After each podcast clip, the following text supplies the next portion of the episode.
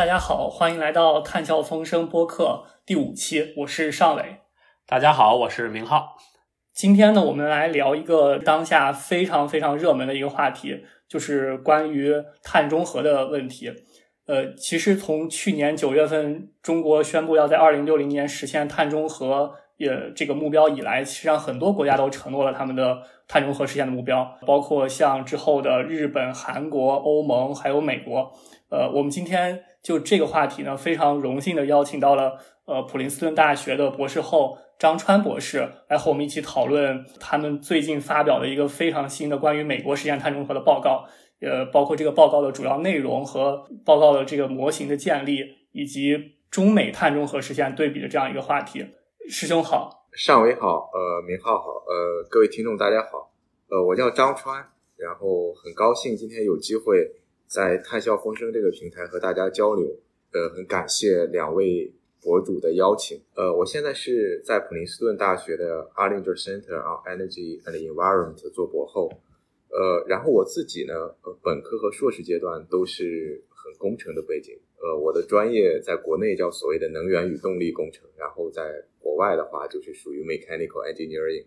呃，然后我博士期间呢是在呃新加坡的南洋理工大学和英国剑桥大学一个联合培养的项目里边做生态工业园的能源系统优化，还是比较具体的一个区域的能源系统的优化。呃，然后我在二零一九年初博士毕业之后呢，来到普林斯顿做博后，然后一直在二零五零美国碳中和这个项目组里边，呃，做一些研究工作。对，我觉得我们自己，然后包括我们很多听众都很好奇的一个问题，就每次我们请嘉宾，大家都很好奇，就是呃，你是怎么选择这个领域？当时就在读本科也好，或者在读博士也好，为什么对呃这个方面的研究感兴趣？能不能给我们简单介绍一下？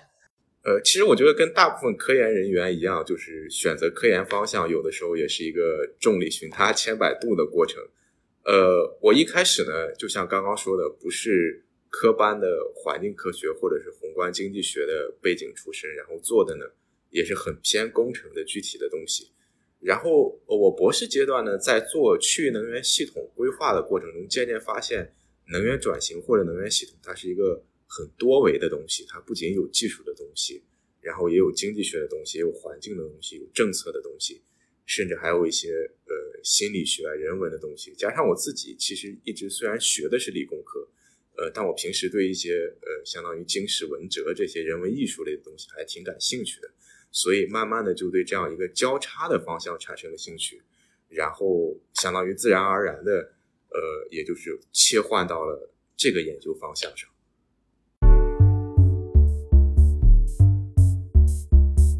我想，我们就直接进入正题去讨论，呃，美国实现碳中和的这个问题。其实这个报告应该是去年年底发布的，就是当时是一个出于什么样的想法，想要做一个关于美国实现碳中和报告的一个这样的一个结果出来。我们这个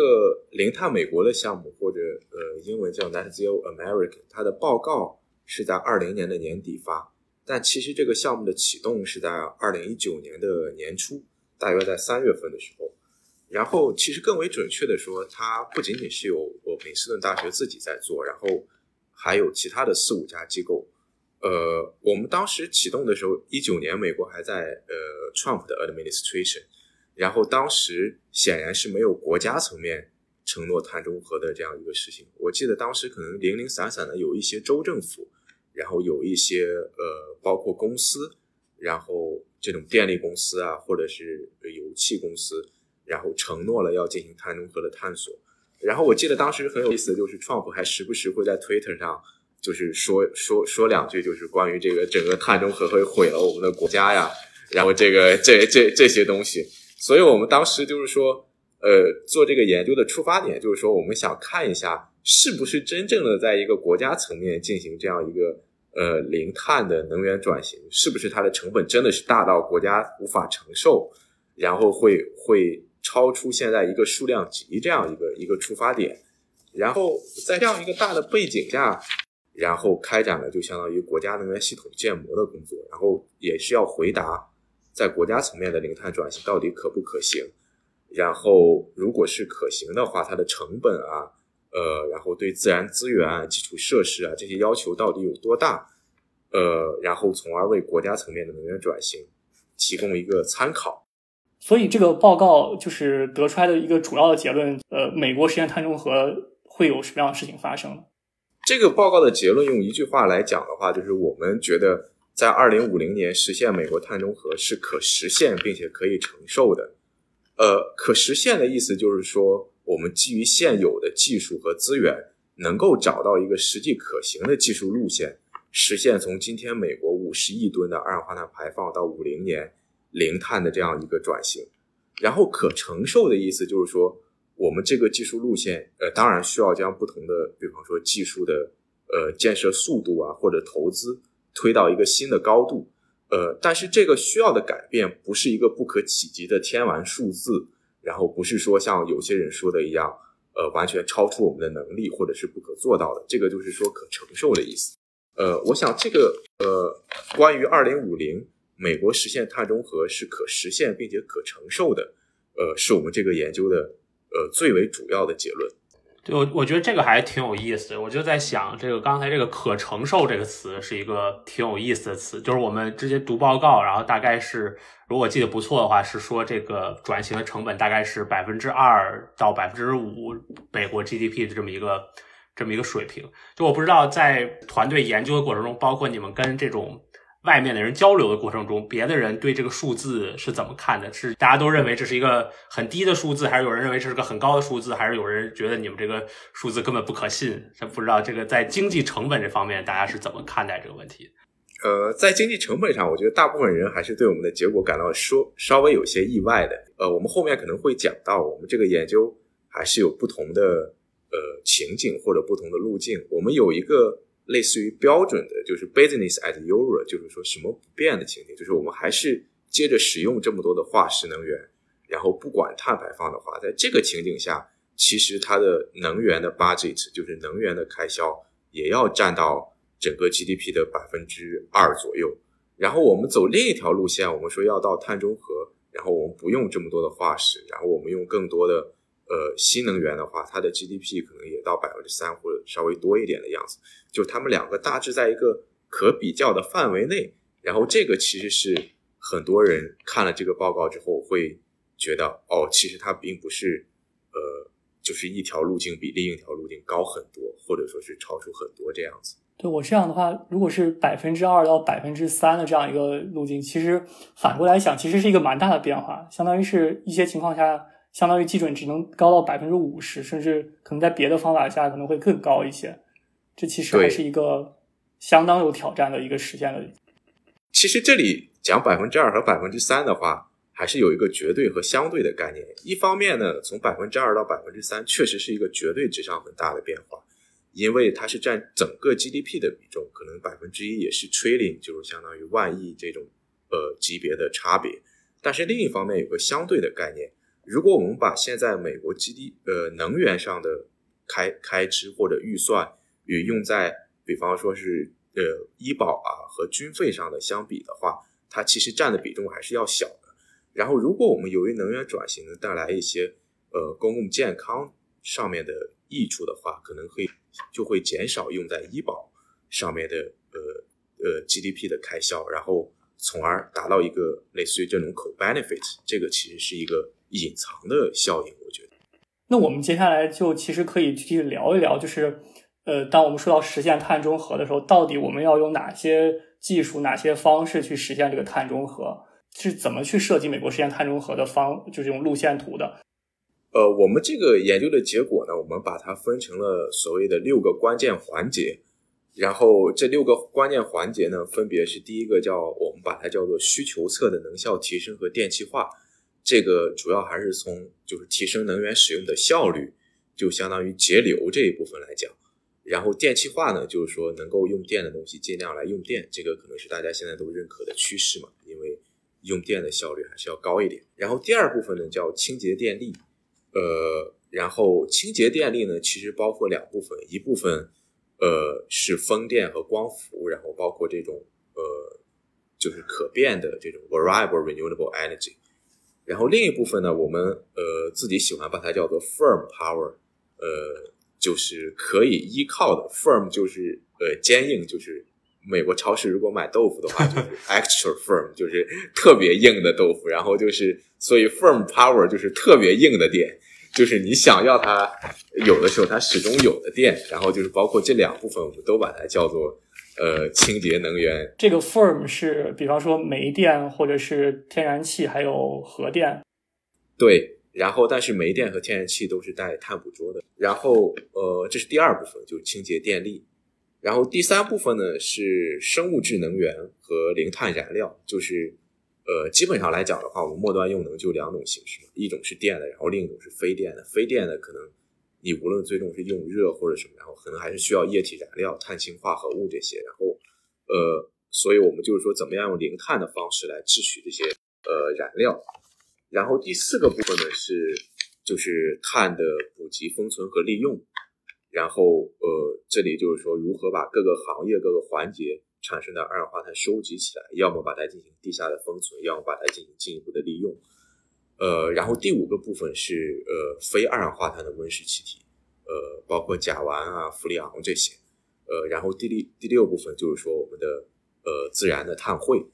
呃，其实这六个部分，我觉得是现在大家都认可或者说是都都认为很重要的方面。然后我们这个研究呢，就是说。在这六个方面，一方面给出了一些量化的东西，就是说，呃，我们量化了具体，比方说五零年需要的需要的呃风电是今天的多少倍呀？呃，然后我们电气化可能要占的比例是多少啊？呃，然后再一个就是我们还是就相当于把这六个给它整合成了一个大的整体，然后在呃国家层面量化了它们之间的一些呃互相依存的关系。呃，然后我说互相依存的话，就是说它们不是肢解，尤其在将来的一些能源的整体框架里面，我们比方说，我们这里面讲清洁电力是一个支柱，然后所谓的零碳燃料，呃，这里包括氢能是一个支支柱，但其实未来它们是交叉在一起的，因为很多清洁电力，你包括太阳能和风能，它的消纳是依赖于电解水制氢来产生的，然后氢气呢又反过来依赖于太阳能和风能。呃，这种廉价的清洁电力来产生，呃，所以是是这样一个关系。我觉得我先问一个，其实我觉得挺无厘头的问题，但我其实很好奇，就是为什么你会选择就是用六个关键环节？不是，比方说不选择五个或者不选择三个这样的关键环节，因为是因为六这个数确实比较吉利，但为什么要选六这个数？这是个很好的问题啊！我们一开始在我记得是在一九年年底，我们这个项目开会的时候，我们一开始还真总结了八个，其实是，呃，但是后面呢就觉得就是说，呃，因为我们碳中和其实涵涵盖的行业部门和呃利益相关者还是蛮多的，但。不同的行业部门或者不同的利益相关者，还是有现在有自己的我们叫业务范围也好，或者是有自己感兴趣的熟悉的领域也好。比方说油气公司，它虽然对它对碳中和感兴趣，但它一般可能它的业务专长在于，呃，就是所谓的碳的，就是补给啊、封存、地下这一块然后电力公司它的呃业务专长或者是感兴趣的点在于清洁电力这块所以我们还是。最后是尽量按照这个 stakeholder，就是相当于利益相关者的方式，觉得就是说，我们比方说第一个 pillar 是可能一些做呃呃能效啊或者节能的公司，他会哦他会更关注这一块。然后第二个可能是 utility company，就电力公司，他更关注这一块。然后我们基本上是按照这样一个思路，最后决定呃来来做六个的。然后就是还是想。向公众来传达这个信息的时候，每一个行业或者每一每一个利益相关者都能找到自己呃感兴趣的部分。你还记得是砍掉了哪两个就是关键环节吗？从八个到六个的时候？呃，就是我们一开始的话，氢能是单独拎拎出来讲的，呃，但是后面的话，我们觉得氢能它跟生物质还有呃，就是使用化石燃料加化石。化石燃料加碳捕捉这两个方式的话，其实都是供给零碳燃料的方式，然后我们就把它给合并到一起的。呃，包括我们一开始其实是把清洁电力和传统的化石电力，就是说太阳能、风能、核电，然后和煤电、气电分成两个行业或者两个呃环节来讲的。但后来我们觉得，实际操作中他们都是一一波人在做这个事情的，然后都是电力公司，所以我们就觉得没必要分开讲。就把他们也合在一起了。我觉得这个这个六个 pillar 对应六个 industry，我觉得还挺有意思。然后我觉得在这个六个 pillar 里，可能这个公众比较了解或者经常听到的就是这个呃电力这这方面，尤其是呃太阳能、风能。我觉得可能大家很关心的一个问题就是，或者在很多人的脑海中，这个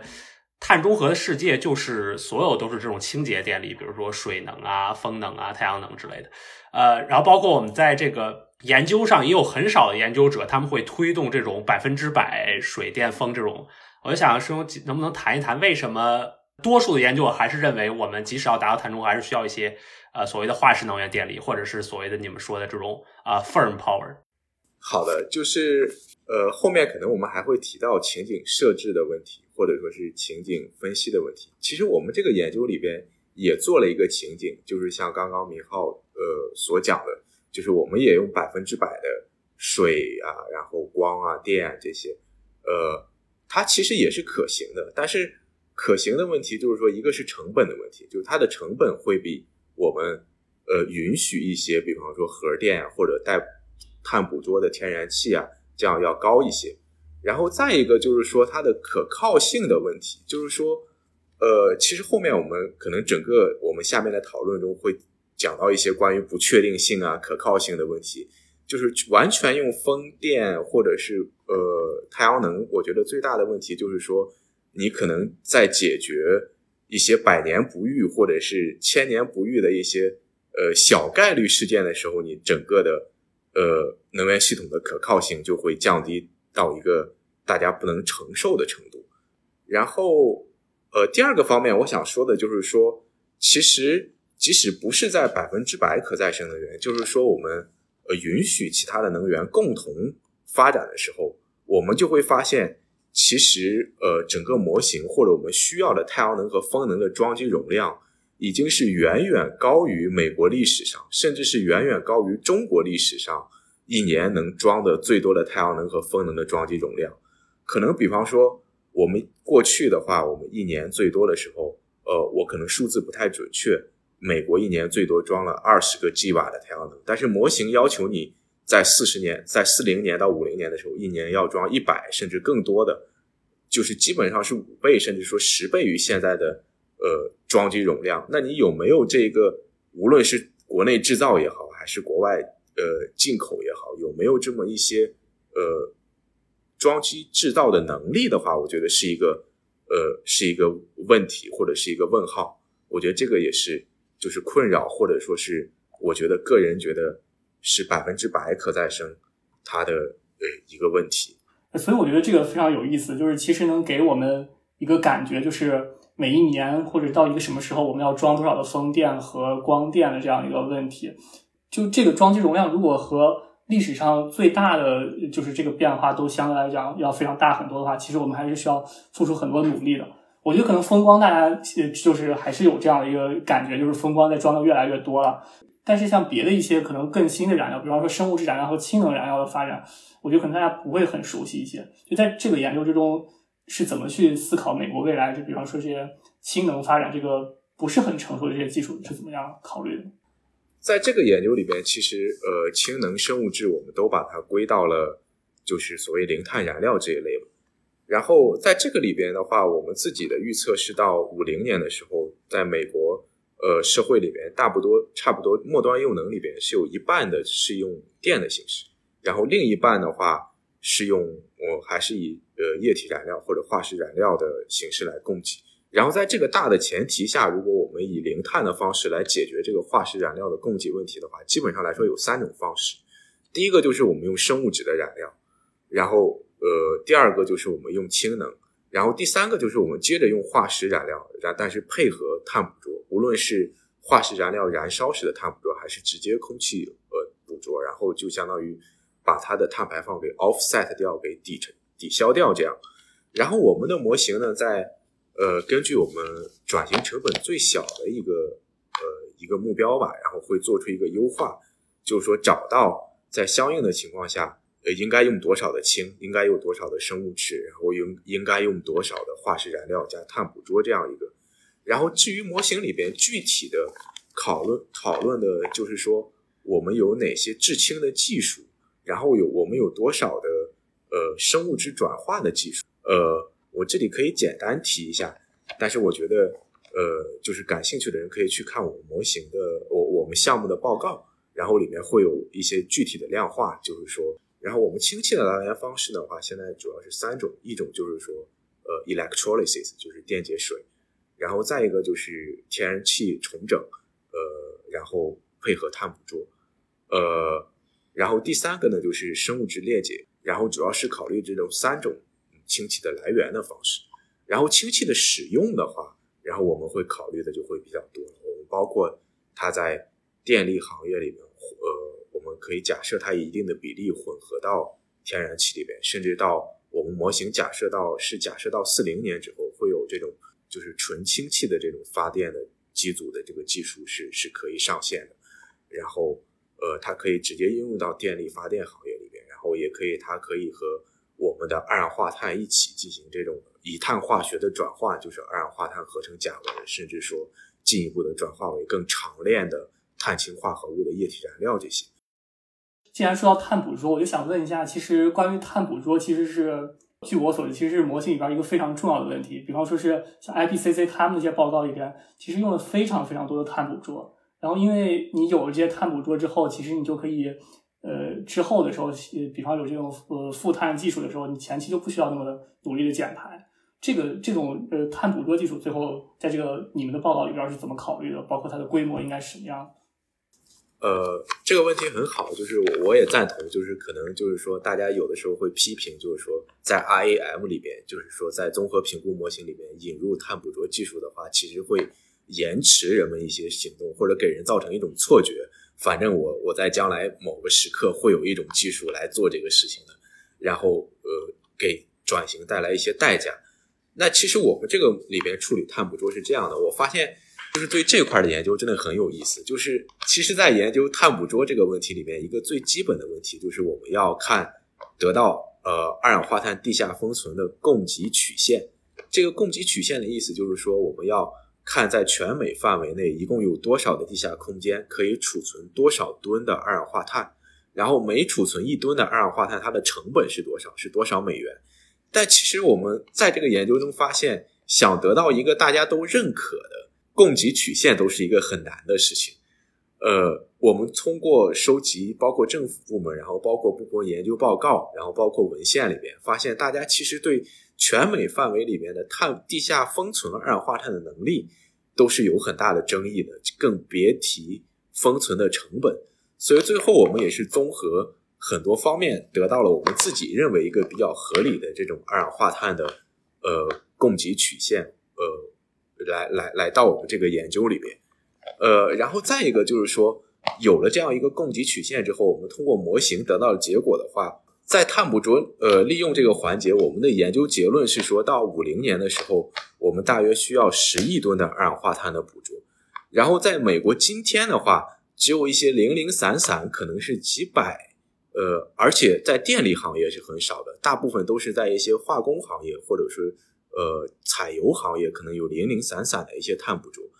然后再一个就是将来的话，如果我们真的想要碳捕捉，在呃。零碳能源系统的呃架构里面发挥很大的作用的话，其实要有一个二氧化碳基础设施的，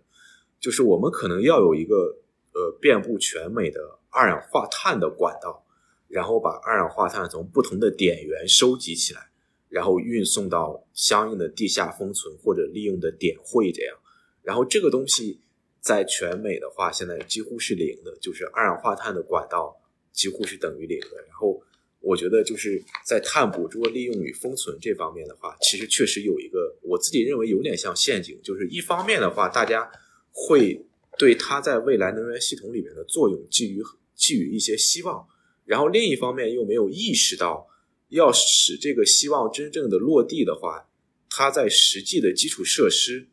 呃和实际的。呃，应用里边是需要有有很多的，从现在开始就要去评估和建设的建设的一些一些东西的，所以我觉得这个是我们这个研究对二氧化碳捕捉所做的一个最重要的量化或者说是作用。对我这里这个数字说的是美国一年的碳捕捉量是十亿吨，然后呃，中国一年的碳排放大概是一百零五亿吨左右吧，现在应该，然后可能美国比中国小一半，应该是五十亿吨。也就是说，美国大概百分之二十的今天的碳排放，它的减排形式其实就是通过捕捉的方式，呃，去进行一个减排。我想这应该也是大家基本上认同的一个规模，就是百分之二十左右的一些很难减排的地方。呃，这一般是在，比方说是在在模型里边，你们说的是，比方电力里边，还是一些工业的地方去呃碳捕捉？就是我们的模型里边。其实假设的二氧化碳捕捉的来源主要有三个大的部门吧，一个就是工业，然后工业的话最主要的是呃一个是水泥，一个是钢铁，呃然后我们的水泥和钢铁行业几乎假设是到三零三五年之后基本上全部都是带有碳捕捉的，然后第二个就是二氧化碳的来源是电力，就是我们前面讲到，由于我们完全用水电和风电存在一些问题，所以我们需要一些这种。可靠的，就是带碳捕捉的天然气也做，也在我们电力结构里面发挥一些作用，所以电力行业也有一些碳捕捉。然后第三个就是我们燃料制备行业里边，就是说我们刚刚讲的天然气的呃重整制氢，然后可能在一些情景里边是氢气的主要来源，然后也有一些二氧化碳是来自燃料制备行业的，基本就是这三个行业。我觉得您刚才说的这个这个基础设施的这个。这个观点特别有意思，就是刚才我们一直在讨论的是说，美国的这种零零碳转型是是可能的，而且这个成本是可以接受的。但是其实这种可能是所谓技术上的可能，但是没有探讨说我们是不是，比如从气候变化这个问题上说，我们的时间是不是够，我们能不能在二零五零年把这些都都都建设好？不知道您能不能啊谈谈在这方面的团队是怎么怎么想，然后有哪些有哪些思考？好的，这个这个问题非常好，就是其实呃，这里边有我觉得呃有一个差别，就是我们的呃所谓的目标或者是雄心与实现之间的关系。就是你说电气化达到百分之五十，这是一个目标，但是你怎么样实现这个目标，其实它是需要一些具体的东西来实现的。比方说，你说交通行业电气化达到百分之五十，那你是通过要卖电动车来代替燃油车来实现。然后你说建筑行业电气化要达到百分之五十，你是要通过推广热泵来代替天然气锅炉来实现。然后具体的，我们这个研究里边也做了一些量化，就是说，如果我们电气化达到百分之五十的话，比方说我们在美国的话，我们电动车的年销量可能要达到一年至少要有三百万左右。然后现在的话，美国全年电动车的燃销呃销售量的话，一般在三十万左右。然后中间可能又是一个十倍和八倍的概念，然后回过来又是说那个问题，就是中间这个间隔的话，无论你是通过国内制造的方式还是进口的方式，怎么样来，呃，在实现的层面，不是在目标或者雄心的层面来实现这个问题，可能又是另一个问题。呃，然后这个是电气化，然后在呃，就是风光这方面其实也有呃类似的问题。然后我们刚刚讲，比方说。四零年或者五零年，一一年要装多少个 gigawatts，多少个装机容量的太阳能或者风能？呃，这是一个目标，或者这是一个雄心。那这些太阳能装在哪儿？你有没有足够的土地，或者是有没有足够好的有资源的土地来承受这些太阳能，来来接收这些太阳能，又是另一个就相当于实现层面的问题。所以，就是呃，我觉得就是我们讲的时候，可能就是有的时候还是要。要区分这两个概念，就是，呃，我们讲我们是有有这个目标或者有这个雄心，但是怎么样去实现它，可能是另一个需要真正讲到基础设施或者讲到物理实体这样的一个问题，就是脱离能源系统模型，呃，这样的一个过程。对，零碳美国这个研究就基本上就给美国画了一个低碳转型的路线图，而且我们在美国这个社交媒体上感觉就是有很多人关注，然后可能。这个报告也被转发呀，然后也去各处地方交流了很多次。呃，不知道师兄作为这个团队的一员，然后你你的感受是，当你们把这个报告拿去跟企业界包括政策制定者交流的时候，你觉得他们的反响是怎么样的？呃，是的，呃，我们的研究出来之后，其实我统计了一下，到四月底的话，我们大大小小做了有六十四次这种报告或者什么。然后其中有意思的是。就是我们这个报告的对象，既包括像呃美国的呃众议院和参议院里边的一些政策制定者，然后也包括像呃呃 BP 啊，或者是美孚这样一些传统的油企，呃，然后有包括像呃我们普林斯顿当地的 PSEJ 的电力公司，呃，然后还有像华尔街的一些呃银行或者投资机构这样的。然后我想这反映了一个基本的事实，就是说，呃，碳中和可能真的是涉及到一个各个行业部门，然后各种利益的一个整体的社会的呃行动。呃，然后大家都想从我们的报告里面发现一些碳中和未来世界里面的一些端倪，然后调整自己的一些业务的定位啊，或者是范围，呃，觉得自己应该呃将来做些什么。然后我想，真的跟很多人说的一样，可能呃，碳会是未来经济社会发展里面一个崭新的维度。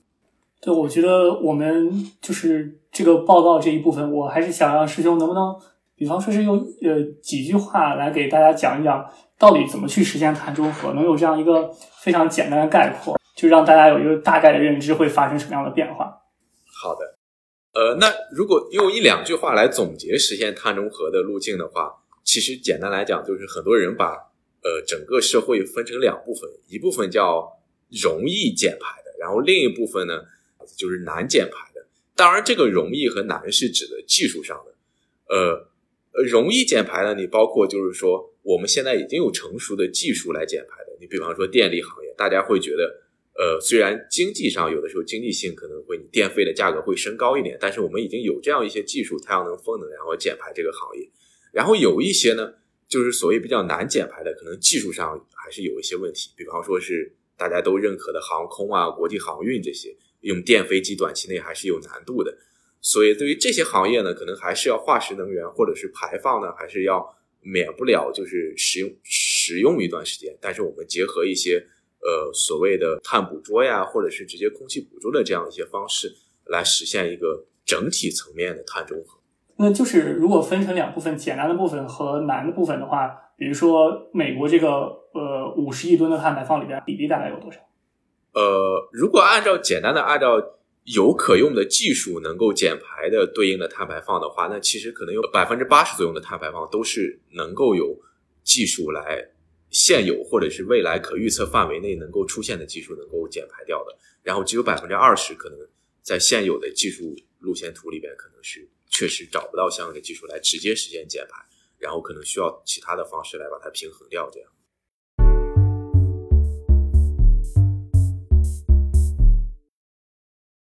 好，那我们第二部分，我其实想去更细节的去聊一聊关于这个报告是怎么样的方法的这样一个问题。就其实大家可能会有这样一个感觉，就是你你你要去实现碳中和有不同的技术，但是到底这个模型是全国或者一个呃世界的这种能源系统来模拟起来，然后你怎么去找到其中应该实现的那个方法？我觉得师兄能不能给大家介绍一下，就这个整体下的架构是怎么去实现这样一个模型去计算碳中和路径？呃，好的，没问题。呃，我们这个模型呢，其实是一个四步的模型，四步法。呃，然后第一步呢，是我们预测呃需求。呃，这个需求不是能源需求，是指能源的服务需求。比方说，呃，这里可能有一些基本的经济社会的参数，比方说人口的增长啊，呃，然后建筑的增长啊，然后人们的出行出行需求这样。然后第二部分呢，是所谓的能源需求，就是为了满足。呃，人们需呃出行的话，呃，我需要呃消耗多少的油或者多少的电，呃，来驱动交通行业。为了满足人们在建筑里面采暖或者是空调的话，我需要有多少的电或者多少的气，整个社会的能源需求。呃，然后第三部分呢是供给侧的优化，这个可能是大家呃理解的经典的能源系统优化的部分，就是说，呃，我有这么多需求，然后有这么多可用的技术。可能我不同的技术有一个数据库，然后呃一种需求，然后有四五种技术可以满足，然后如何从这里边挑选出最优的技术，然后我们在一个以最小呃成本作为目标函数的呃优化框架里边，然后做供给侧的呃优化，然后得到我们所谓的能源结构，用多少的煤啊，用多少的天然气啊，用多少的电，呃用多少的这种风光啊这些，呃。然后第四部分呢，其实我们这个研究里边所谓比较有特色的就是，我前面也提到，就是我们把它呃呃，英文叫 downscale，然后我们中文的话应该可能叫细节化，就是因为我们其实很多研究现在都停止在了第三步，就是说我得到我的研究告诉我，呃，比方说四零年或者五零年我需要多少的太阳能和风能，需要多装机容量就完了。但是我们这个研究把它推进了，就是说我们这个四零年或者五零年的太阳能的装机容量应该是在呃。一些物理空间上啊，然后或者说一些土地使用上，它要装到哪里，怎么样实现这样一个目标，这样的一个问题。所以整个的研究基本上是分为这四步。呃，第一步是说，呃，预测我们的能源服务需求；第二步是预测能源需求；第三步是，呃，基满足这些能源需求的能源供给。呃，然后第四步是说，为了实现这样一个能源供给，然后需要在精细的呃时间和空间尺度上。做怎怎样一些优化布局，是基本上这样一个研究的框架。对我看到这样一个模型模拟的时候，就是这份报告设计了五个不同的情景。为什么会选择这个还就五这个数字？就是像像有六个关键环节一样，为什么你要设置五个情景？然后包括这种多情景的模拟，其实和这种比方说我们刚刚看到刚刚最近发表的这种 IEA 的报告，其实它只有一种情景。然后这包括 IPCC 呢，可能有二十多种情景。就这些情景设置之间，你的一般模型会怎么去考虑这种设置不同的情景？好的，就是情景设计的问题呢。首先，呃，我们可能呃，对于听众来讲，不知道熟不熟悉，就是情景设计它本身是解决不确定性的一个方法。就是我为什么设置不同的情景，就是因为我觉得很多东西不确定，所以我觉得情景一里边可能会这样，情景二里边可能会这样，情景三里边可能会这样。呃，然后我们这个研究呢，虽然在核心的报告里面展示了五种情景，但其实我们的整个的情景有呃五加五十五种，就是有六十种情景。呃，但是我们认为展示的这五种情景呢，呃，可能是大家目前最为关心或者最为关键的几个，就是其中包括我们电气化的速度。一种情景的话，我们电气化程度高一些，就是说用电动车多一些，然后用燃油车少一些。然后另一种情情景呢，电电气化程度低一些，可能燃油车多一些，电动车少一些。然后第二个，呃，就是相当于这些，就可能我们说可再生能源的装机的速度，就比方说一种情景里面，我们觉得一年可能最多能装一百个兆瓦的风能，呃，然后第二个我们觉得可能只能装五十个，呃，就是我们这五个核心情景，或者是我们把叫五个主要情景的话，展示的是，呃。呃，目前我们觉得大家最为关心的一些情况，然后对于一些其他的情况，比方说我们的呃，我们呃，接下来这个研究报告也会发发布一个附录，然后在这个附录里边，我们会有一些其他的情景的展示，在这些情景里面，我们会探索一些其他的不确定性参数，包括像天然气的价格呀，像包括前面两位提到的我们制取氢气的技术成本啊，然后包括我们碳捕捉的成本啊，然后包括我们。呃，我自然碳汇啊，然后它的多少啊，这样一些关键参数对整个模型的影响。所以我就很好奇，在我们这五个情景里，比如我们刚才讨论的那些大的结论，哪些结论是五个情景或者说六十个情景里都成立的？然后以及通过情景分析，我们发现哪些不确定性是对我们理解这个碳中和最重要的？呃，好的，这个。这个问题是这样的，就是一个共同的结论，就是在我们设置的这六十度情景里边，我们发现碳中和都是可以实现的。呃，这个本身很重要，就是说没有一个情景里面，就是由于我变化了某某个参数的范围，把它调到最大或者最小的话，我这个模型就不能够呃求解，或者说实际上来说，就碳中和都实现不了。而且它实现碳中和的我们所谓的目标函数，就是我们这个模型的目标函数，就是能源转型的总体成本的话。都没有一个数量级上的变化，就可能是会有一些变化，但我觉得这个是一个很重要的，就是说我们生活在一个不确定的世界里面，就是说未来可能某一种技术会比想象的贵，某一种技术会比想象的便宜，某一种技术可能会出现，某一种技术可能会没有，但是呃，在一些这样一个不确定的未来里面，好像呃我们的能源转型都是能够实现了，呃，这是这六十个呃。嗯，情景给我们的最重要的结论。然后，至于如果我们单个的从这六十个呃情景里边来说，哪些参数或对我们实现碳中和来说是最重要的话，呃，其实有有这么几个吧，一个就是说我们呃，其中发现一个就是自然碳汇它的多少对于呃实现碳中和的简易程度是很重要的，就是呃你自然碳汇多了，可能你能够呃需要人工的方式呃吸收或者是减排的二氧化碳就会少一点嘛，然后你整个的实现的程度就要就要简单一点，呃，然后其他的就是说，至于像具体的技术的话，呃。其实倒没有特别明显，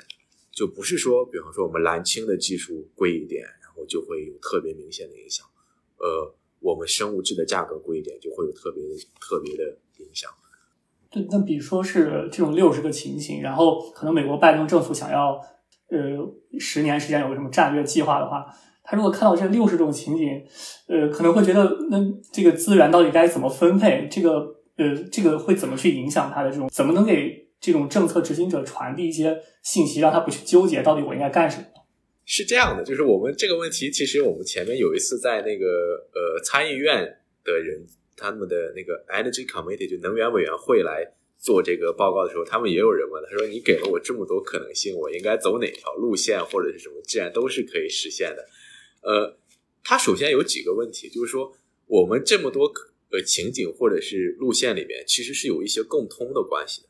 就是无，尤其是在整个的前十年，我们这个报告会就是从我们说，我们虽然是研究的二零年到五零年，但是我们特别强调了到从二零年到三零年应该做的事情，就是这六十个情景，在二零年到三零年这个时间尺度上需要做的事情有很多都是相通的。就比方说，你需要提高你的呃电动车的销量，需要提高你的热泵的销量，然后需要建更多的充电桩，呃。然后需要发展呃太阳能和风能这些，呃，然后需要储备一些就是类似于这种呃绿呃制取氢气或者呃生物质燃料的这样的一些一些技术。然后在这些方面的话，在前十年是有一些共通点的。呃，然后如果想对这些共通点，就是我我们把它叫做呃 agendas for the next ten years，就是说未来十年的一个一个列表的话。大家可以去看我们的研究报告里面，会有一部分是专门讲，呃，因为这其实也是一个中长期和短期平衡的关系，就是我给了你一些中长期可以做的事情，但是短期内有一些事情，大家是是需要是有一些共同点。我觉得这个很好，就是美国也有这个五年规划和远景目标的话，五年规划可以制定的细一点，这个远景目标确实各种各样的都可以去设想。我觉得这个这个还是思路还是非常好，特别好的一个结论。然后我们知道近期做的事情其实差不多，在各种各样的情景下。而且我也很好奇，因为咱们国家这方面的研究公开的程度没有这么高，但是我我在猜想，也许我们的五年。计划很大程度上可能也是类似这样做出来的，我不确定，但是我觉得可能可能也是这样，而且或者或者就像我觉得理想状态应该是这样，就是我们考虑了所有的不确定性，然后发现，呃，在所有的不确定性下，这五年做的事情都是这些，那么我们就就去做就好了。啊，这是一个比较科学的政策决定的这么一个机制。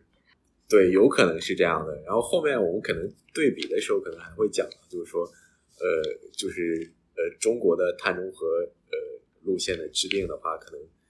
就是虽然只他只提出了一条路线，但可能就是像明浩讲，的，他背后还是考虑了，就是这条路线是大家呃，就是可能是呃不同的不确定性啊都能够最优的一条路线，是这样。对，我觉得这也有有一个问题，就是我觉得也很多人可能会好奇关于能源模型的问题，可能几很多几十个专家在不同领域的部门，他们坐下来开个会。然后去讨论一下未来五年该怎么发展，他们能制定出来大概是一个怎么样的发展。但但如果这样的话情况下，为什么需要一个模型呢？就是能源模型它能给我们带来什么样的？就是就是好像大家坐下来讨论那个不能得到的那个部分，能源模型作用到底是什么？呃，这个问题也很好，就是能源模型的话，我觉得它是提供了一个呃，把大家放在同一个框架下评估的一个平台。你刚刚提到，就是很多专家坐在一起开会的话，其实有一个很重要的问题，就是说不同专家他有自都有自己的专业背景或者行业利益。我我们其实一开始也是这样的，就是我我还是举刚刚我们讲的，就是说零碳燃料这个，我们提到了零碳燃料有三种方式嘛，就是说一种是氢能，然后另一种是用生基于生物质的这个碳燃料，然后第二种第三种是这个我们用化石燃料配合碳捕捉。那做氢的人就会觉得我氢能能够解决所有的问题，然后做生物质的人就是觉得我生物质要进大量的发展，然后我就可以解决这个问题。然后做传统燃料就是说你发展碳捕捉就好了。那我们这个能源模型它的作用就是说，好了，现在你们三个各自给我提供一个，就是说你们从行业专家的角度觉得你们这个技术。你们认为的成本，或者是效率，或者是排放再怎么，然后我把你们放到同一个框架里边来补，来来来综合评估，然后看看到底在哪些地方是应该是用呃氢气多一点，然后在哪些地方可能用化石多一点，是不是全部用氢气，还是是不是全部用化石，然后还是大家应该各自有多少的份额？可能我觉得综合能源系统的话，或者是能源系统综合优化的话，还是呃起到了这样一个一个更。呃，更更为直观的作用，我觉得这个说特别有意思。然后就接着刚才这个技术成本的这个问题，我觉得可能这个这个零碳美国基本上考虑的是已经成熟的技术，或者是考虑了一些未来很可能会成熟的技术。但是我们知道，比如说一个常举的例子就是，呃，比如 IEA 从来不能预测这个光伏的成本是多少，在过去的几呃几十年来，所以就很多这种成技术可能未来都会发生巨大变化，比如说。我们在准备另一期的时候，我们就看到很多网友的评论，比如说有些网友会说，我们为什么要讨论这种东西？因为我们其实现在就应该去发展可控核聚变，然后一旦那个发展出来了，我们就所有问题都解决了。所以我在想，呃，能不能谈谈，就是这个研究也好，包括整个的能源系统模型也好，大家是怎么考虑这种技术在未来可能发生的变化的呢？好的，这个问题也非常经典，非常好。其实有些时候就是我自己。不太喜欢用“预测”这个词，就是说，大家会觉得，就是说，你的结果是对未来世界的一个预测，或者说，你的模型里边应用了，就是说，对某种技术未来成本的预测。呃，因为我觉得没有人能够预测这么多年之后发生的事情。然后，模型的话，就是像我自己的导师 Jesse Jenkins，他一直在说，呃，就是模型从来不是为了预测事情的，它是为了解释或者是。呃，理解一些事情，就是我们发展能源系统模型，其实也是这样的，就是我们是想解释或者理解，就是各种技术或者是各个行业在整个宏观能源系统里面它是怎么样相互作用的，而不是说为了预测它在某一个呃特定的条件下会达到怎怎样的一个能源结构也好啊，或者是能源需求也好啊，呃，然后这里稍微有点远了，然后回到我们刚刚这个问题上，就是说。这个模型里面是怎样处理对技术的成本啊，然后包括效率的一些未来的量化的问题？呃，其实这个我们是呃分为两种技术吧，一种就是所谓的我们刚刚讲的一些连续性的技术，就是说现在已经有，然后未来无论是由于我们技术学习曲线，无论是由于呃呃我们叫 learning by research，就是说相当于由于研发然后导致它成本的下降，或者是 learning by doing，就是说由于规模效应导致它成本的下降。然后在这个里边，我们都是有所体现。然后我们这个呃，林泰美国的研究是引用的我们那个可再生能源国家实验室，它有一个 Annual technology by Baseline，就是说我们呃年度技术评价，就它里边会会会对各种技术，然后它在未来多少年里边的成本啊，然后做一个预测。我们觉得这个预测还是呃相对来说跟我们的认知范围会多一些。呃，然后再一个就是我们刚刚。呃，明浩讲的就是所谓的我们现在没有，但是可能未来会突然出现的，我们叫所谓的就是所谓的这种突变性技术。然后我觉得这个是呃，现在这个能源系统建模里边急需解决，或者说是呃没有没办法处理的一个问题。呃，就是你你很难在呃建模里边，然后假定包括就是说某未来某一个时间点，我突然出现了一个技术，然后它能够把。比方说，我突然出现了一种新的催化剂，然后它能神奇的把二氧化碳变成甲烷，那我们呃很难就是呃在模型里边来来来做这个东西。然后包括我我们昨天呃组会也在讨论一篇就是呃新的文章，就是批判就是相当于这我们这个做能源系统模型的不足的，就是一个文章的话，就他就讲就是说如何在能源系统建模里边考虑进这种就是说未来突变技术的话。确实是是现在整个领域面临面临的一个挑战，这个是的。比方说是大家都会说，比方说最近十年来这个光伏风电价格的下降，其实是远超乎几乎所有模型的预测的。这个下降的速度要比基本上所有人的预测都要快。那就是在这个模型里面会怎么去考虑这种，比方它这个技术其实已经有了，但是它这个下降速度可能会呃呃非常快啊，可能会或者是不及人们预测的这种情况。这个我们还是主要目前主要是通过敏感性分析的方法来的，就是我们可能我们刚刚讲的，在这个模型里面，我们呃跟着一个技术的预测的曲线在走，但是我们可能会我们自己也会推翻，我们在另一种情景里面假设，其实它的成本，比方说比我们预测的还要低，呃百分之五十啊，百分之一百，百分之二百这样，然后来看，呃，但是呃还是会出现这种情况，因为你无论。呃，你只要是做情景分析的话，可能说我我自己的认知是觉得它最多会低百分之二百，但实际上它可能会出现低百分之三百的情况。但就是这种的话，也确实是现在呃，相当于做能源系统模型它的一个不足，或者说是一个一个主要的障碍。对，我觉得还有一个特别有意思的问题，就是我们刚才前一部分讨论了一点关于这个电力系统可靠性的这么一个讨论。你刚才说这个。能源系统模型一般来说，它的目标函数就是最小化这个能源系统的成本。那么，对于成本之外的其他我们关心的这种这种好的品质吧，这种这个电力系统要可靠啊，这方面是是怎么处理、怎么考虑？现在其实一般来讲的话，就是呃有有两种处理方式吧。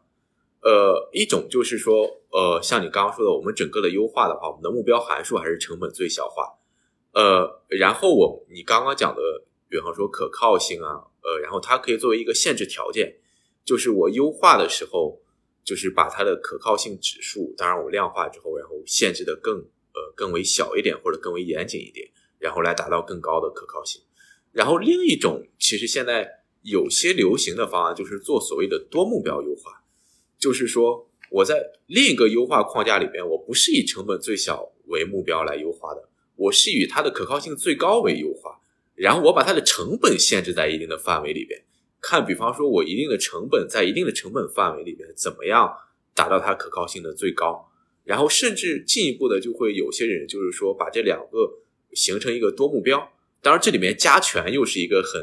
呃很 tricky 或者很很很有欺骗性的问题，呃，我的总体的目标等于成本占多少比例，然后可靠性占多少比例。然后形成一个总的目标函数，这样。但是这个问题本身就是一个可能仁者见仁，智者见智的一个过程。就是如果你自己是一个决策者的话，你追求最高的可靠性，或者是追求最最低的成本的话，那就是相应的优化结构的框架还是会有不同的。对，我觉得我读这些研究的时候，就是如果能够给我展示那个帕累托的那个曲线，我就觉得还还挺好。就是一方面是比如说成本，另一方面是可靠性，或者另一方面是成本，另一方面是什么公平性之类的。然后这样我就可以在这个上面选择。而且有时候感觉这个这个曲线的形状也能告诉你很多事情。比如说你不需要牺牲太多成本，但是你可能可以换来很很高的可靠性或者很高的公平。感觉这好像也是目前研究的一个趋势吧。感觉好像越来越多的研究会这么做。呃，对的，就是我们现在其实也在做一些呃 MGA 的分析，叫 Model Generated Alternative，就是说，呃，像刚刚说的，就是我们不展示一个局部的最优点，我展示一系列的次最优点，就是说这个点上可能这个目标函数会比呃在最优点上呃差一点，但是其他的目标函数可能会稍微好一点，然后让决策者去从中选，然后这个。是是是，也是现在研究的一个趋势，确实。对，我觉得就更更广泛来讲啊，一个优化模型，呃，我我其实想说，比方说很多人都会说，你这是一个成本最优模型，或者哪怕是一个公平最优模型，但现实世界它其实不是这样去运转的，就是我们不可能真的会去有那样一个，就是最后实现碳中和的路径是那个成本最优的路径，或者是什么样的一个目标最优化的路径，可能完和最优可能还会差很远很远，那就是。呃，就涉及到一个问题，就是就这样一个研究，有这样最优化目标这样一个研究，和这个现实世界之中的这个会有什么启发？就是它的意义到底在哪个位置上？好，呃，就是回答这个问题的话，我觉得还是要从呃，就是所谓的不确定性的角度来来说。就是你刚刚讲的问题，就是就是说，我们现实世界其实是有很多的不确定性嘛，就是无论是我们前面提到的技术进步的不确定性。还是说政策制定的不确定性，甚至包括更基础的，我们包括人口增长、产业结构，然后消费行为都有一些不确定性。然后这种不确定性情况下，就是在一个不确定性的情况下，我们这种模型得到的结论，到底能够对整就社会产生多多么大的影响，或者有多大的借鉴意义的话，我觉得其实就是还是一个呃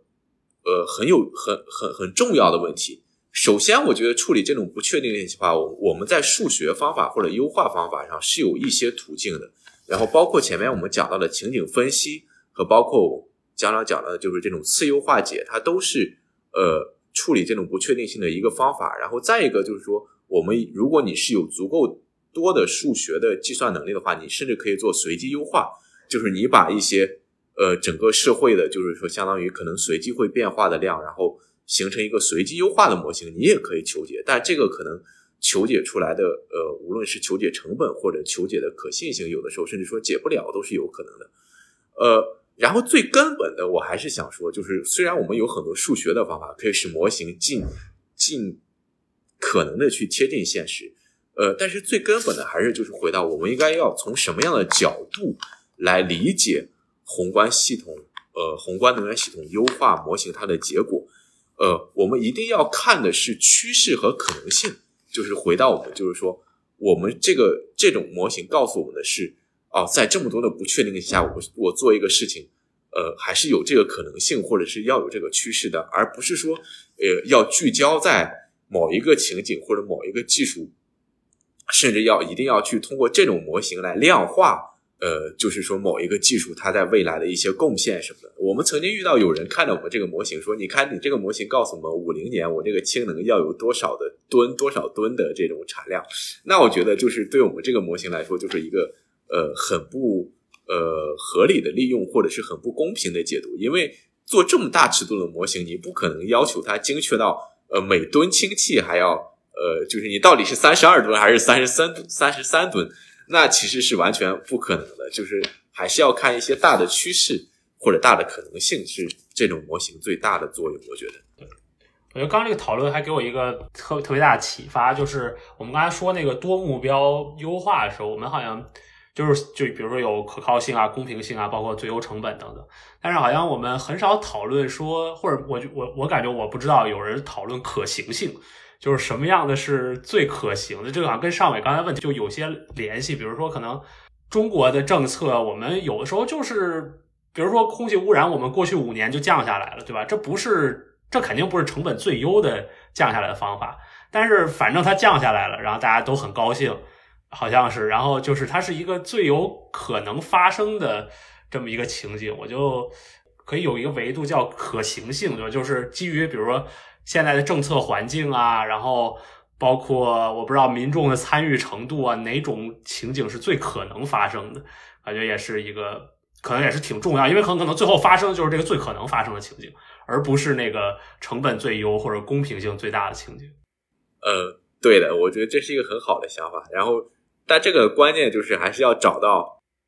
怎么样来度量或者是什么什么是最可行的。我觉得这个可能是最大的难度，还是。对，我突然想到，就是他们有些研究是把这个，就是美国的这种研究，他们会做这个民意调查，因为选举的官员要根据这个民民众的这个他们想做什么事儿，然后去做什么事儿。然后比方说加州这个地方，就大家都同意去去用这个太阳能光伏，这个就比较简单。然后他们就用这个方法去来套到模型里边，把这个数字套到模型里边。然后比方说百分之八十四的加州居民都说我要我可以安光伏，然后他们就把这个数字套到里边，这个里边来算这个。算出来一个比较可行的方法，我觉得可能中国呢有点稍微不一样，你可能要把这个中央政府有多少钱，然后各地政府的这个政府的执行能力有多少，然后这种东西来算出来，然后套进去。我觉得这个还挺有意思的，我觉得这也是一个趋势吧，未来。是的，是的，这还是就是回到我们一开始说的，就是所谓的学科融合或者学科交叉的，就是说，可能能源转型它真的就是不单不单纯是技术、经济、环境，就是。消费行为啊，或者是这这些维度的一些东西，需要需要加进来。然后我想下一个问题就是，比方说 IPCC 其实有很多种模型，然后我们其实看到它那个模型之间，你去比较那个他们得出来的结论的时候，其实很多不同点都是在不同模型之间，他们有不同的模型的结构或者是呃上导致的，可能。不光是因为情景设计有这种不确定性，然后各个模型运出，即即使你给同样的参数，它们运出来的结果也不一样。我就想问问，呃，零碳美国这样一个研究的模型和别的模型之间相比是样什么情况？和这个不同模型之间，我们得出来的报告可能结果不一样，我们应该怎么去解读这样的不同模型所得出来的不同的结果？呃，好的，这个问题也很好，就是呃，刚刚提到的，就是说，呃，不种不同的模型的话，其实它，呃，最简单的讲，它要解决的问题还是不一样的，就是可能，呃，如果你是要看，呃，比方说，我我我们会讲这种不同的模型，一种就是说，我们讲，呃，叫所谓的 capacity expansion model，就是说扩容模型、容量扩充模型，它是一个很经典的，呃，电力行业的模型，就是。它就是为了要解决，就是说，呃，我我随着电力需求的增加，然后我应该新建多少电站，然后每个电站应该呃建在哪里是最优化。你如果你要是聚焦在这种问题上的话，那可能你要用这种模型最好一点。呃，然后我们这个零碳美国的这个模型呢，我们把它自己把它叫做综合能源系统模型。它的优势就是在于它研究呃电和其他能源介质，包括气呀，呃，然后包括热呀。它耦合在一起的时候，共同优化，呃，然后它是怎么样一个运作和优化的？然后，如果你要想，呃，着重看这方面的问题的话，那那就是，呃，还是要就是类用类似我们这种呃综合能源系统优化的模型，然后包括我我们我们前面提到的就是综合综 integrated assessment model，就是综合评估模型这样，它可能我呃就是还如果你要想回回答一些更宏观的社会经济学上一些。一些东西的话，就像我们是这种，呃呃，投资回报分析的话，那种比较经典的问题的话，那还是要到这种模型里面去找答案。就是我觉得，就是不同模型，呃，因为本身，呃，能源系统它是一个很复杂的，我们你把它叫做经济社会系统也好，或者经济技术社会系统也好，它有很多的维度。然后，呃，你不可能一个模型把它所有的。维度都描述的非常好，然后还是要看你对哪个维度或者是对哪个细节程度的东西感兴趣，然后相应的去找呃更好的刻画这个维度和这个细节程度的一些模型。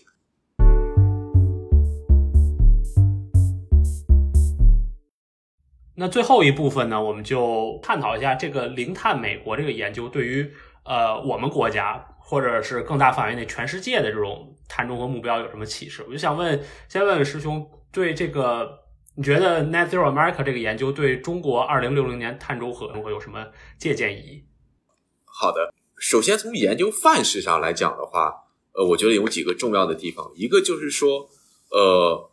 美国做这种呃综合能源系统，就是我们前面我前面提到的电啊，然后加上其他介质的能源系统放在一起优化的这个方法。呃呃，值得我们国内做能源转型研究的时候，还是要学习一下，因为我们国内好像其实还是基本上各个行业的，就是电力行业在做电力行业的事情，呃，然后热力行业在做热力行业的，然后天然气、油气他们在做自己的事情，然后大家很少把它放到一个综合的平台上去评估，就是说在哪些方面大家可以合作，在哪些方面，在哪些区域。呃，谁更好用一点？就是将来如果要研究一个相当于是碳中和的能源系统的话，它必须是结合在一起的。然后再一个就是我想说的，就是说，呃，数据和模型的可重复性和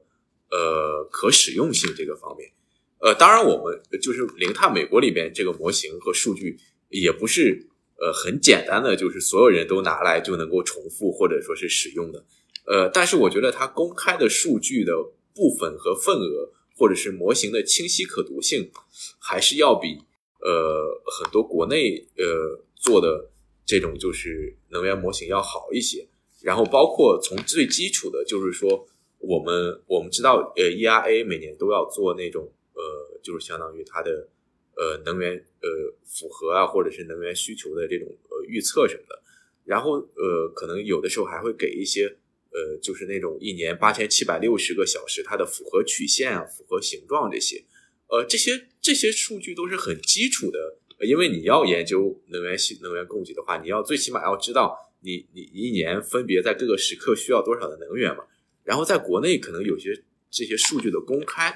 呃，还是呃这方面还是有一些差距，所以我知道很多人也在呼吁这个事情，所以我觉得如果是想要更多的人来。做一些这项这方面的研究的话，可能呃更多的公开或者说是提高这些数据的可得性，可能是一个呃很重要的方面。然后，因为毕竟它能为我们的研究提高更好的数据支撑嘛。所以，中国的这个电力系统的这个数据情况是个什么样子的？就是，比方要研究中国电力系统的话，哪些数据可能比较难得到？哪些数据我们可能获得？呃，在中国的话，可能我们从最基本的电力系统它的网络拓扑结构说起的话，有些时候也很难得到一些比较呃有效的数据。比方说，我们的东北电网、西北电网、华北电网、南方电网。它相互之间，当然我们不需要得到就是一很细节的，就是说你的呃输配电的电站在哪里啊，然后这样，但就是一些基本的，就是说几个电网之间它的这种每年的传输多少个呃能量能量的电啊，然后它的传输距离是多少啊，然后这些最基本的数据，我觉得可能如果想做全国的能源系统来讲的话，这部分数据其实是蛮重要的。呃，然后在美国的话。呃，我们这部分数据主要是呃，也是基于 EPA，它有一个呃，类似于半公开的数据库这样，然后大家可以从这里面得到一些一些信一些信息。对，我就想回到我们刚才说的这个中美对比的这个话题上说，我们知道中国有些单位也给出了中国碳中和的路径，可能比较这个大家比较关注的是清华大学给的这个路径，然后这个 Net Zero America 给了很多路径，然后就这两个路径相比来看。呃，能不能简单给我们介绍一下它的相同点是哪里，不同点是哪？这个不同点可能来自哪些方面的差异？好的，呃，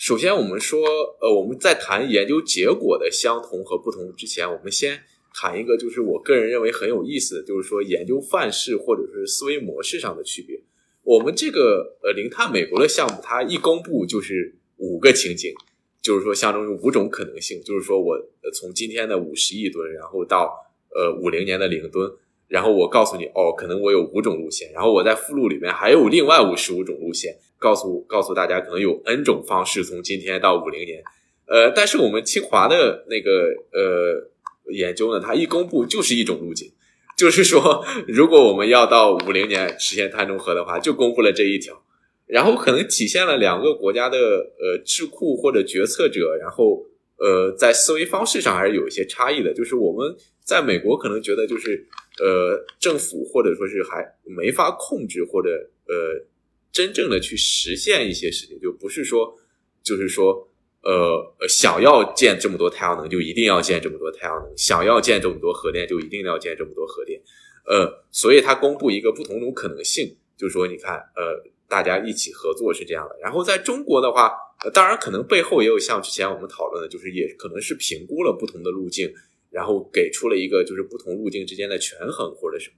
呃，但是公布出来就是说，好像我们就是这条路，然后我也有信心按照这条路走，就一定能够建这么多太阳能，建这么多核电，好像呃，你如果去读两份报告的话，言语之中会会会体会到这么这么一种差别，我觉得这个就是说。除了结果之外，就是说两个报告传递出来的一种信息或者行文风格上的一些差异，我觉得还是蛮有意思的。那如果从这个就是这两个得到的报告的这个就是，比方说用什么技术去实现它这种具体结果上的差异，呃，师兄觉得哪个地方的，就是中美会有一些呃相同点或者是不同点？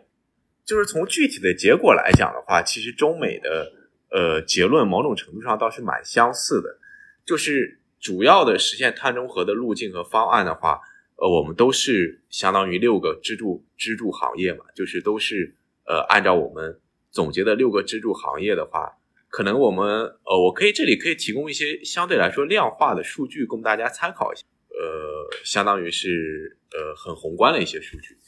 呃，比方说我们在现在美国的话，我们现在的话它的总体的能耗大约在一百个。以一 G 左右，就是一百个，呃，我们叫 extra joule，呃，就是呃，然后到五零年的话，它可能到七十，然后中国的话，呃，现在是一百四十五，然后到五零年的话，大约还在一百四十五，就是说，美国的话，它社会的整体用能可能要下降百分之三十，但是中国的话，呃，实现到五零年的话，还是基本上是不变的这样一个倾向，然后。另一个就是说，我们前面讲的讲的这个效率和电气化的话，这个倒是蛮有意思的。就是美国今天的话，呃，电器的呃终端用能里面电器的比例大约在百分之二十，然后到五零年的话，我们模型或者结果告诉我们的话，大约在百分之五十。然后中国非常类似，就是中国的话，我们今天的话，它的末端用能里面电器的比例可能稍微低一点，但也在百分之十几到百分之二十左右。然后同样也是优化出来，到五零年的时候，然后可能要有百分之五十的终端用能是以电力的形式来来来产生的。然后再就是说，呃，我们其他的一些，比方说是呃清洁电力啊，然后零碳燃料啊，呃捕捉封存啊。然后自然碳汇温室气体这样一些，呃，也有一些非常相似的结论，呃，比方说我们说讲这个呃零碳燃料的供给，在中国、美国的话，我们对比两个研究下来，呃，大约都是呃，在美国，我们到五零年大约是有二十五个 extra joule 它的燃料的需求，可能其中大约是有一半的是用基于生物质，然后有呃。差不多一半，呃，四分之一是基于氢气，然后有四分之一是基于化石燃料加捕捉。然后在中国的话，呃，中国的研究其实也发现了类似的结论，就是说中国在五零年的话，然后这个零碳燃料的供给的话，也是有一半是基于燃料，然后呃一半是基于生物质，然后各有四分之一是基于氢气和呃燃料加碳捕捉，然后还是蛮相似的，就是一个呃一一一个结论是这样的。对，我觉得刚才这个结论还挺让我吃惊的，就是中国和美国的结论在定量的层面上都这么相似。因为我们会想两个国家有很大的差异，我不知道师兄你觉得这种相似性是因为什么呢？我们讲中国和美国在很多地方，呃，相似的或者是有有有类似的结论，是指总量上的类似。但其实你如果把这个总量转化为人均，或者是除一些相对量的话，就会发现。呃，其实还是有一些差异的。我这里举两个例子，第一个就是我们在中国和美国的研究里面都假设了一定的二氧化碳地下封存，然后我假设的二氧地下二氧化碳封存的总量是一样的。但是在美国的话，我们如果要筛选可以封存这么多二氧化碳的国土面积的话，它是远远要大于在中国潜在的可以封存这么多二氧二氧化碳的地下国土面积的。所以从这个角度来讲，在美国实现这个呃。地下二氧化碳封存的目标要比在中国容易很多，呃，然后第二个的话，我们刚刚提到，呃，就是说在中国和美国，它的好像是说，我我们美国的话，呃，现在的呃二零五零年的末端用能，然后是现在的百分之七，是现在的百分之七十，然后中国的话，呃，其实是现在的跟现在基本上差不多，但是如果我们把 GDP 的预测也也考虑进去的话，就会发现，在美国。其实，呃，现在它的单位 GDP 的呃能耗大约在五左右，然后是就是五个呃 million jou 呃一个美元 GDP，然后就是在五左右它的单位。然后我们这个模型算出来的，到五零年的话，它可能是要在三左右。然后在中国的话，我们现在单位 GDP 的能耗在十左右，然后到五零年也要降到三左右。然后，如果你把这个考虑进去的话，其实差别就很大了。就是说，从五降到三和从十降到三，尤其是考虑到我们现在两个国家的产业结构啊，然后和一些上面的差异的话，就是整个实现的难度就会非常大了。对，我不知道我能不能这么理解，因为大家可能中国和美国用的技术都差不多，对吧？就是这个风能、太阳能的成本是类似的，然后 CCS 可能如果预测的成本也是类似的话，那么在二零五零年，大家。两个国家长得很像，就比如说你百分之多少的呃能源是要从风光水来，然后有多少是从多少 CCS，但是因为大家的起点不一样，所以整个这个路径就会完全不一样。呃，一定程度上可以这么理解，甚至说我呃，因为中国的有些数据我们看不到，甚至我怀疑最后的产业结构和最后的呃能源的呃这个叫什么消费的，因为其实我我们能看到的是最后两个国家能源消费的。结构最起码电和非电这两个还是挺像的，都是末端用能里边有百分之五十是电力，然后百分之五十是非电的，然后都是满足这百分之五十的非电里边，大约有有一半是基于生物质的，然后各有四分之一是基于氢气和基于其他的这种化石燃料加碳捕捉的，所以说明背后可能就是确实是一个蛮相似的输入，才能得到一个类似挺相似的输出。变化的终点是一样的，变化的斜率是不一样的。然后再一个就是说，你这个变化或者值平摊到每一个人，或者平摊到每一个呃呃呃 GDP 上，然后它的值还是挺差别挺大的。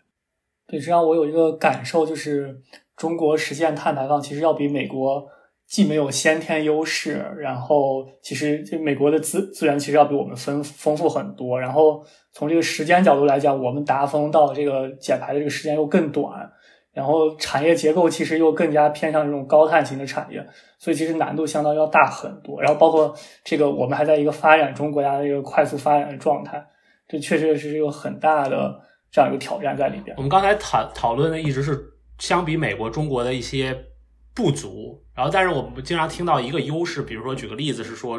呃，中国有更强的，比如说发展特定能源，比如说风能的这种潜在优势。不知道师兄能不能讲一讲中国，呃，在应对碳中和上有哪些自己的天然的优势？好的，就以刚刚你提到的风能为例子的话，我自己没有做过一手的评估，但我看，呃，有文献在三色的 Once 上，它确实说中国的风能，尤其是近海的风能。能够满足相当一部分呃能源供给的需求，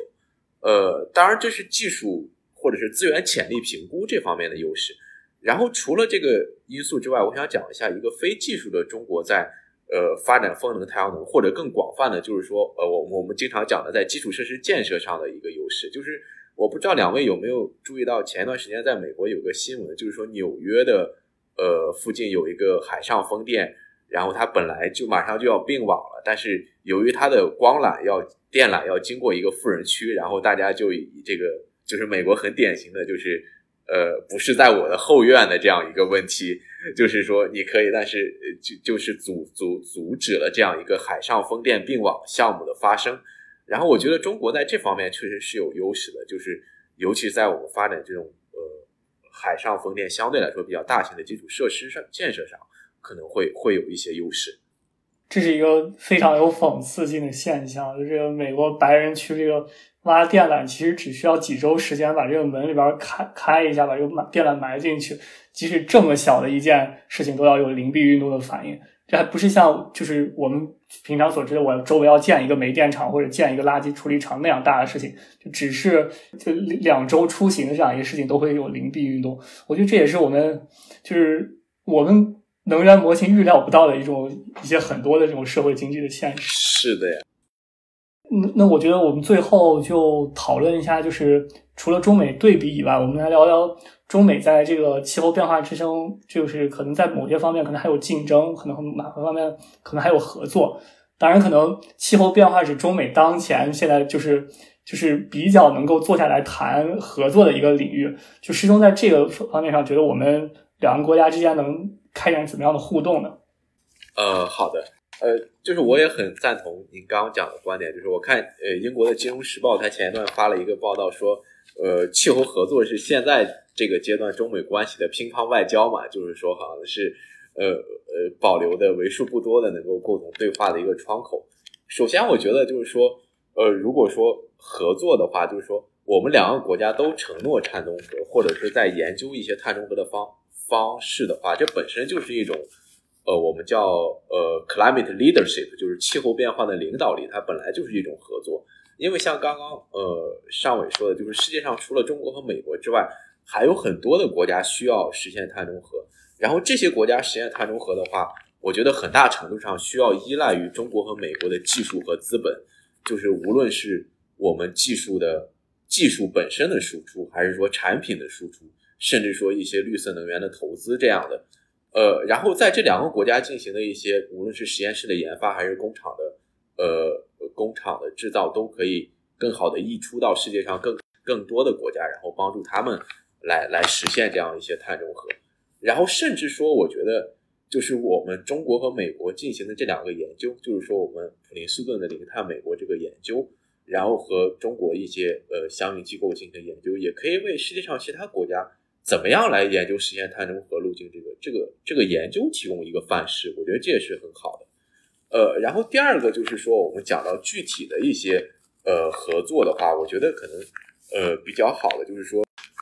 可能未来会有一些就是相当于是呃这种低碳的产品的贸易。我我自己这么觉得，就比方说，因为我觉得美国可能是呃生物质它相对来说可能要充足一点，如果它是将来有一些呃零碳的燃料啊，就零碳的航空燃油，比方说，然后可以出口到中国的话，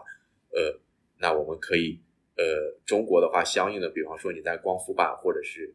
呃太阳呃或者是风风机上制造能力更强的话，能够出口到美国的话，其实是一个互利互惠的行为。但这当中可能就是还有一些呃呃关于贸易啊，或者说是呃这种碳的呃更复杂的问题在里边。对，我觉得就让我想起来，就是之前我有我有同学做这种研究，说如果不同主权国家之间他们的电网可以连在一起的话，然后其实大家共同去达到这个低碳转型，要比各自去达到低碳转型要容易得多，因为有这种资源互补的优势。嗯，是的，在呃，在另外一项研究，就是不是零碳美国这个研究，我们做了一个美国东北电网那个 PGM，就是呃，两位主播可能应该也熟悉，就是说，就是它是覆盖美国东北电网的一个，我们做了那个东北电网的一个研究，就是说，我们把东北部的几个州，新泽西啊、马里兰、纽约，然后放在一起，就是说，如果我新泽西、马里兰和呃纽约分别单独进行百分之百的呃呃转型的话。然后需要多少的这种成本？然后我三个州一起做的话，进行一些相当于资源呃分享或者是这种电力的互相补给的话，呃，需要多少成本？然后我们基本上发现，就是呃三个州一起做的话，呃，这个非常的震惊，就是说三个州一起做的话，你的成本比三个州单独做加起来的成本要几乎是它的三分之二。就是说，可能如果三个州各自是花一百块，然后。但你们一起做的话，你们三个只需要花两百块。我觉得可能就是，当然这不是一个国家层面的，就是是一个美国州政府层面的协调，就是呃协调或者是共生关系的话，真的是一个很好的。对，我觉得这个对中国其实非常有启发。就是我们“十四五”规划做完以后，其实马上就要有一个达峰规划，包括一个碳中和的国家级的规划，然后各个省份其实要制定各个省份的这样一个呃碳达峰、碳中和的规划。就是前几天我我可能和明浩聊过，就是山东省就发布这个“十四五”规划的时候，山东省的规划其实就提出来，山东省要怎么实现这个低碳达峰呢？现在山东省的呃电电力结构里边是六份是煤，然后应该是两份来自于外地的电力，然后另外两份是清洁电力，就六比二比二现在这样一个状态。然后山东省提出来一个到二零三五年煤要占煤和外来电力和清洁本地清洁电力要占到一比一比一，其实也是在扩大这个和外地结构的这样一个转型。我觉得，呃，在中国这样方面，其实各个省份之间协调其实也是蛮重要的一件事情。好，那我们今天这期就到这里，我们已经。谈了两个多小时时间，非常感谢啊张川博士、张川师兄做客我们的节目。我真是个人从这次聊天里学到非常多东西，我就很希望这个交谈可以继续下去。我们也希望啊听众能够有有相应的收获。特别是我觉得一个很重要的是，呃，大家总在讨论碳中和，但其实我们很少听到一个真正专业的人士去讨论这个碳中和的路线图是怎么设计的。然后，虽然我之前已经读了很多这方面资料，但是我觉得面对面的交流还是让我有非常大的收获。